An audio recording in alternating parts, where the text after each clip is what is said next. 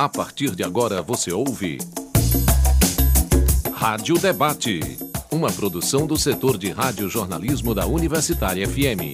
Apresentação Carolina Real. Olá, hoje é quinta-feira, dia 13 de outubro, e começa agora mais um Rádio Debate. Se o lugar onde você vive não está no conteúdo que você aprende na escola, significa dizer que a sua educação não está sendo contextualizada à sua realidade. Imagine que uma criança ou jovem na zona rural do semiárido brasileiro muitas vezes tem mais contato com informações sobre o meio urbano e as grandes cidades do que com informações sobre o seu próprio território. E é claro que isso tem impacto sobre a noção de identidade, a valorização da história e memória do lugar de origem e sobre o papel que essas crianças e jovens vão desempenhar como cidadãos. No Rádio Debate de hoje, a gente discute a educação contextualizada nas escolas do semiárido brasileiro a partir da atuação da ADEL, a Agência de Desenvolvimento Econômico Local. Eu apresento para você agora a nossa convidada. Eu gostaria de dar as boas-vindas para Aurigele Alves, que é diretora de programas da ADEL, Agência de Desenvolvimento Econômico Local, que é uma organização que atua em comunidades rurais no semiárido brasileiro. Aurigele, seja bem-vinda ao Rádio Debate. É, bom dia a todos que nos escutam e já agradecer pela oportunidade de participar desse programa. Lembrando para os nossos ouvintes né, que o Rádio Debate fica mais curto durante todo o período de propaganda eleitoral. O programa fica com meia hora de duração e é gravado. E o nosso tradicional debate dá lugar a entrevistas individuais. E você pode acompanhar o nosso programa pela internet através do site radiouniversitariafm.com.br ou então você pode baixar o nosso aplicativo Rádio Universitária FM 107,9 para o seu celular.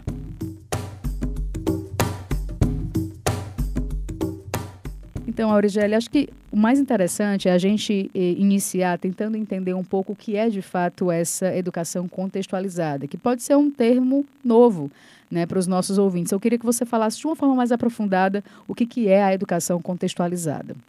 Então, de fato, é um, uma pauta que já vem sendo bastante recorrente e as pessoas já têm tomado né, de forma para o dia a dia, trazendo isso no contexto da educação.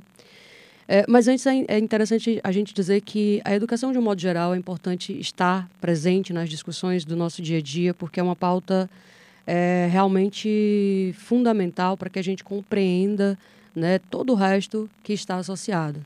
Então, quando a gente fala de educação contextualizada, é, e existe inúmeros debates acerca dessa, dessa, dessa, dessa questão, mas nada mais é do que você olhar para o entorno e trazer e considerar tudo aquilo dentro dos processos é, de formação do indivíduo. E aqui a gente está dando ênfase à criança e adolescente porque são aqueles que mais é, têm sido ignorados e não têm né, esse despertar para enxergar aquilo que está no entorno.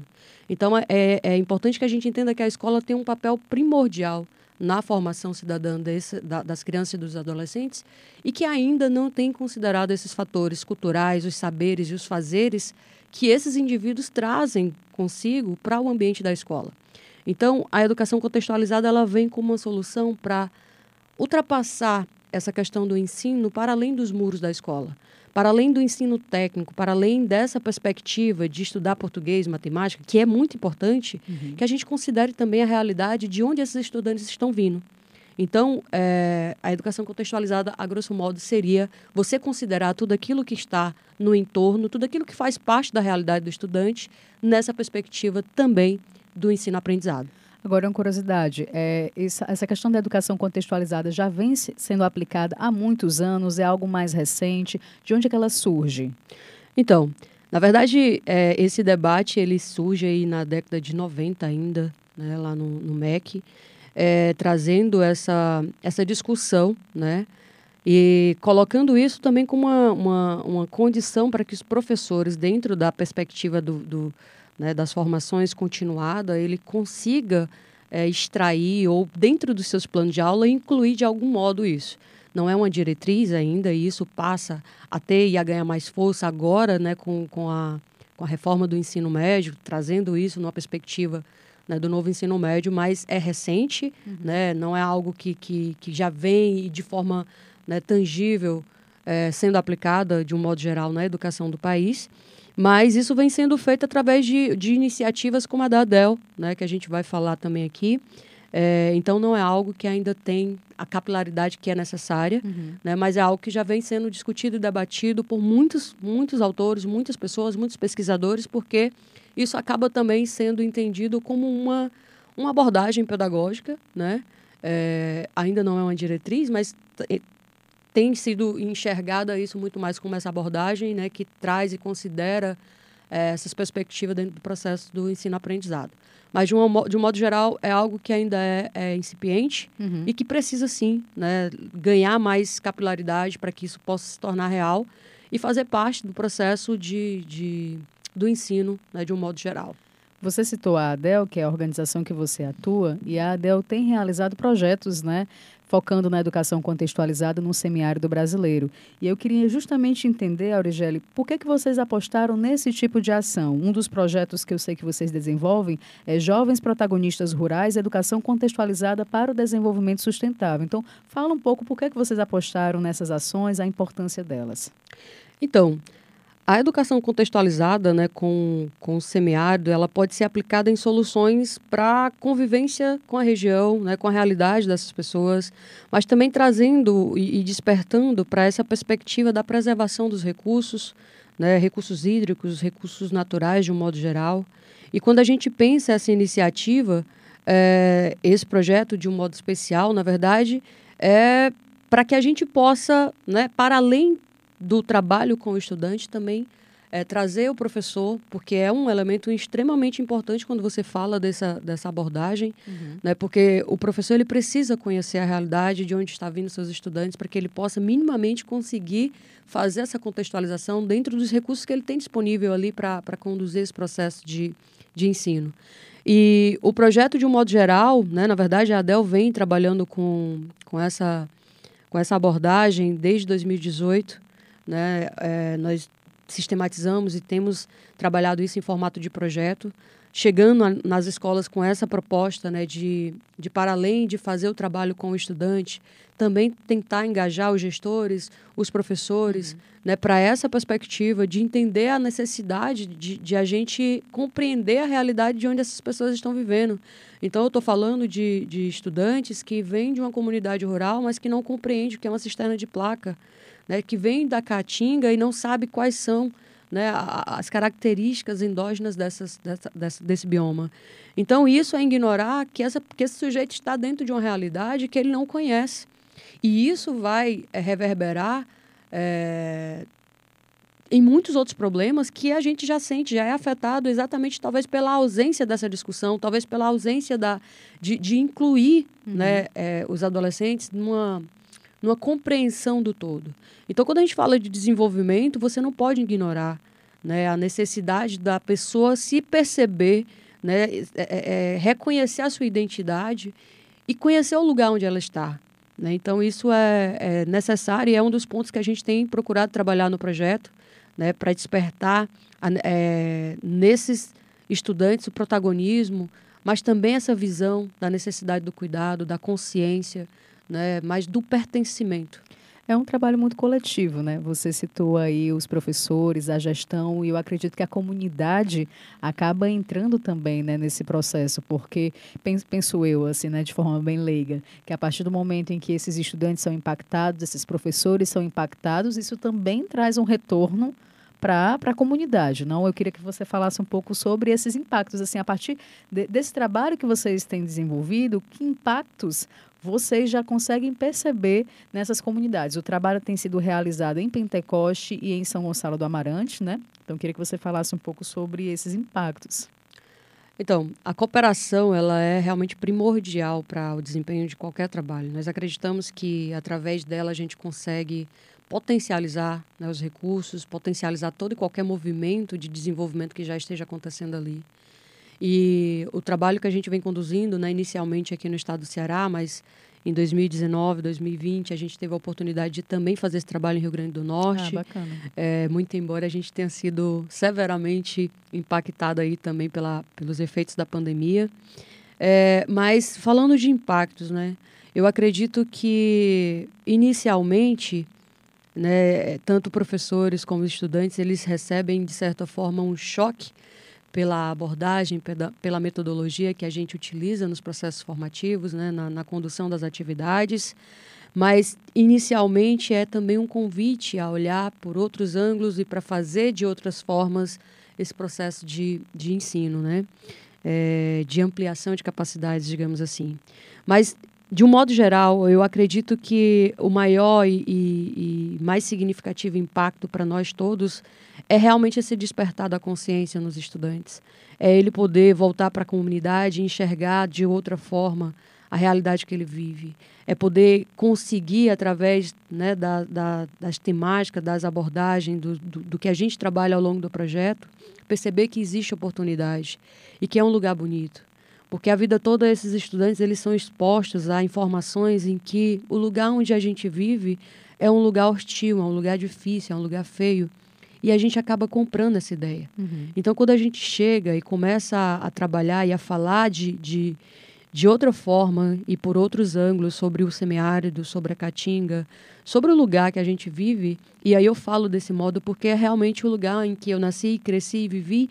E tudo que a gente trabalha é muito do que a gente viveu, do que a gente cresceu vendo. Uhum. Então, é, é um lugar de fala também, e fazer isso, né, levar essa possibilidade para os estudantes também enxergarem isso de modo diferente é, na verdade, um dos maiores impactos. Mas, para além disso, é ter estudantes mais ativos, mais protagonistas dentro da comunidade escolar, é ter estudantes participando de discussões políticas, levando propostas, elaborando projetos, pensando em soluções para problemas reais que impactam e que afetam eles no dia a dia. Então, é um projeto que visa, sobretudo, o estímulo ao protagonismo, porque o sujeito ele tem que compreender, entender quais são os problemas, mas também tem que se sentir convidado e responsável por pensar soluções. Então, é isso, o, o, um, sobretudo, os maiores impactos. E com foco nos professores, é também possibilitar que eles compreendam que existem outras formas de fazer, que existem outros métodos que eles podem também ser convidados a desenvolverem. Mas a gente entende que existem inúmeros desafios que fogem à capacidade dos professores. Então não pode só colocar essa conta ou, ou né, essa missão de fazer a educação contextualizada só nos, no colo dos professores, porque é algo que precisa ser é, pensado em estratégias e investido com muito mais força lá de cima até uhum. aqui embaixo. Mas a gente está começando a fazer esse movimento aqui de baixo, né, no, da nossa forma, com esses projetos é, mas entendendo que isso em algum momento vai ser geral e vai ser de forma muito mais tangível. Você falando, Aurigélia, aí eu fico anotando aqui as palavras, né? Porque dá vontade de perguntar várias coisas ao mesmo tempo, mas até para que o nosso ouvinte consiga né, captar legal as nossas ideias, eu vou começar pelas metodologias. Você citou sobre mostrar para os professores como pode ser feito de forma diferente, né? A gente muitas vezes é acostumado com um modelo de educação mais tradicional, né? A, a, aquele beabá que a gente aprende na escola. É, eu queria entender Quais são essas metodologias, se você puder dar exemplos para que até o nosso ouvinte consiga visualizar como é feito o trabalho de vocês nessas escolas no, no semiárido, é, no caso a gente está falando Pentecoste São Gonçalo do Amarante, mas como é que, que são aplicadas essas metodologias em sala de aula, pensando nesse modelo de educação contextualizada? Muito bom. Hoje, dentro da perspectiva da educação, a gente fala em muitas metodologias ativas, que é exatamente para fugir do convencional né, do professor que ensina os estudantes, daquele formato de, de cadeiras enfileiradas e uhum. o professor ali na frente, né, usando a, lou a lousa como principal instrumento. Então, é, é inegável de que tudo mudou. E dentro da perspectiva da educação, as coisas também precisam mudar, né, também precisam evoluir. E inúmeras metodologias ativas foram pensadas exatamente para dinamizar esse processo, para trazer o estudante como um, o, o principal protagonista dessa perspectiva de entender, de compreender, de aprender. Porque se esse estudante ele não compra essa ideia, ele não se sente responsável pela, pelo aprendizado dele próprio, é, não vai não vai adiantar muita coisa, né? Então não é não é à toa que a gente tem né, muita dificuldade de perceber isso, esse avanço, essa de fato, essa, esses resultados através desse ensino formal sentido né, de forma geral. É, então, assim, essas metodologias e, sobretudo, a que a gente trabalha dentro da, do, do, projeto que a gente desenvolve, né, a gente traz a aprendizagem cooperativa e aí eu queria dar ênfase a ela, porque existem inúmeras outras, a uhum. sala invertida, estudo em grupos, existem muitas possibilidades de fazer esse, esse ensino-aprendizado, mas trazendo a abordagem cooperativa, que é a que a gente trabalha né, dentro dos processos formativos do projeto que a ADEL desenvolve, é basicamente colocar o estudante, os estudantes, como o centro né, do processo. Então, não há o quem sabe mais ou quem sabe menos, mas há um saber e um saber que todos um saber e um fazer que todos eles têm e que isso precisa ser partilhado. Então, quando a gente coopera um com o outro, a gente cresce e a gente tira essa ideia né, de que existe um professor, mas que existe um mediador, que existe ali uma pessoa que está conduzindo, orientando o processo e, e, e coloca eles muito mais né, nesse, nesse papel de protagonizar o aprendizado. Então, a gente trabalha muito, primeiro, com a organização da sala de aula. A gente sai desse formato tradicional de usar cadeira, cadeiras enfileiradas né, e o professor lá na frente, e isso não existe. Então, a primeira coisa que a gente faz é um grande círculo, onde todo mundo possa se enxergar, possa se ver e se reconhecer. É, e depois, muito trabalho em grupo né, onde a gente divide uma grande sala de 40 estudantes em grupos menores de 5, 6 estudantes, é, e eles vão fazer os debates acerca dos temas que a gente está conduzindo. Então, em, em, em síntese, é isso: é colocar o estudante como protagonista daquele processo de aprendizado. Inclusive, protagonismo é uma palavra que você tem utilizado bastante ao longo da entrevista e eu não posso, né, enfim, não fazer a comparação, por exemplo, com o modelo de educação que eu tive, né, esse modelo tradicional. A gente está falando, inclusive, de educação contextualizada no semiárido, mas a gente pode pensar nessa educação contextualizada para é, educação quilombola, educação indígena, enfim, existem muitas possibilidades. Mas no modelo tradicional, que foi no modelo em que eu, eu tive né, a oportunidade de ser educada, é, me parece que essa palavra não fazia muito sentido, porque essa educação tradicional, ela parece que não, não proporciona ao estudante a possibilidade desses estudantes, de fato, serem protagonistas, né? Então, eu queria que você é, falasse um pouco também para a gente é, os relatos, né? Se os estudantes, né, os professores, a comunidade, eles já chegaram para vocês da ADEL e disseram assim, gente, olha que bacana, eu, a partir da experiência que eu estou tendo com vocês, eu percebi isso, eu percebi aquilo, hoje eu né, já passei por esse, esse processo educacional, vejo a minha atuação hoje em dia na minha profissão, na minha comunidade de forma diferente. Então, esse protagonismo realmente é, modificou a vida dessas pessoas? É, é, vou te responder isso, mas antes, assim, a gente entende que o desenvolvimento e, e a ADEL, é a missão da ADEL, né, promover o desenvolvimento local através do protagonismo e do empreendedorismo de jovens e agricultores. Então a gente acredita que a gente vai chegar lá quando o estudante ele entender que ele pode tudo, né? E que ele precisa levantar e buscar aquilo que ele realmente quer, acredita e sonha. Então, por que, que a gente estimula e a gente fala tanto de protagonismo? É porque é realmente necessário. A gente precisa ter atores e pessoas que estejam fazendo esse movimento acontecer na base. E sim, né, é, muitos estudantes né, trazem relatos posteriores. Olha, eu consegui depois que participei do projeto, me empenhei mais, estudei mais e consegui uma boa nota no, no na redação do Enem. Estou querendo fazer essa faculdade aqui, então eu estou né, vendo meios, vou fazer uhum. novamente o Enem. Olha, agora eu estou participando do grupo da comunidade, eu estou aqui tentando criar um grupo de jovens da minha comunidade para a gente poder pensar essas questões de como trabalhar o lixo, como trabalhar isso. Argélio, eu estou querendo fazer um projeto, mas não sei muito bem como fazer, mas como é que eu posso recorrer à DEL? Então, esses relatos, eles são recorrentes e isso mostra que tem funcionado, né? E que esse despertar para chamar a juventude, chamar esses estudantes para responsabilidade, é algo que, que a gente começa a fazer através desse projeto, mas que ele não para. Né? Uhum. Então, são resultados que a gente não tem como mencionar, porque eles estão muito mais no nível do qualitativo do que do quantitativo. Eu sei quantos estudantes a gente já beneficiou e já, de certa forma, impactou, mas os resultados qualitativos eles são para a vida e são para sempre. Então, uma mudança que você possibilita, o impacto que você, você gera no estudante dentro da sala de aula, você não sabe qual e qual qual o tamanho, qual a dimensão que esse resultado pode gerar daqui a 5, 10 anos, a partir de uma coisa que ele ouviu, a partir de uma, uma, uma uhum. atividade que ele fez e assim sucessivamente. É, não tem como né, conseguir é, medir, né? Porque realmente às vezes são sementes né, que são, são colocadas ali e podem render frutos que vocês nem imaginam, né? Agora, Aurigeli, eu fico também pensando sobre como um projeto desse mobiliza tantas pessoas, né? Como é também esse núcleo da ADEL, né, que acaba fazendo esse trabalho com esses jovens, com essas comunidades, com esses professores. Fala um pouco como, como é que é organizada essa equipe, quais as áreas de atuações de vocês? Como é que vocês se organizam pensando nesse, em desenvolver esse trabalho com essas comunidades? Então, a ADEL é uma organização sem fins lucrativos, é um OCIP, né? É, nós temos sede em Pentecoste, cidade onde a gente também fundou em 2007 essa organização, resultado, inclusive, na mobilização de estudantes. Você é, é de lá? Sou de Apuiarés, que é uma cidade vizinha a Pentecoste, uhum. né? mas que é também resultado disso. A gente veio para a universidade, depois nos reunimos, decidimos criar a DEL, retornamos para Pentecoste, para o território, né? que é a, a cidade de origem de todos nós, e lá nós criamos essa organização e a partir de lá a gente tem se organizado e ampliado o nosso trabalho né? Esse ano a gente está com, completando aí 15 anos de atuação no Nordeste.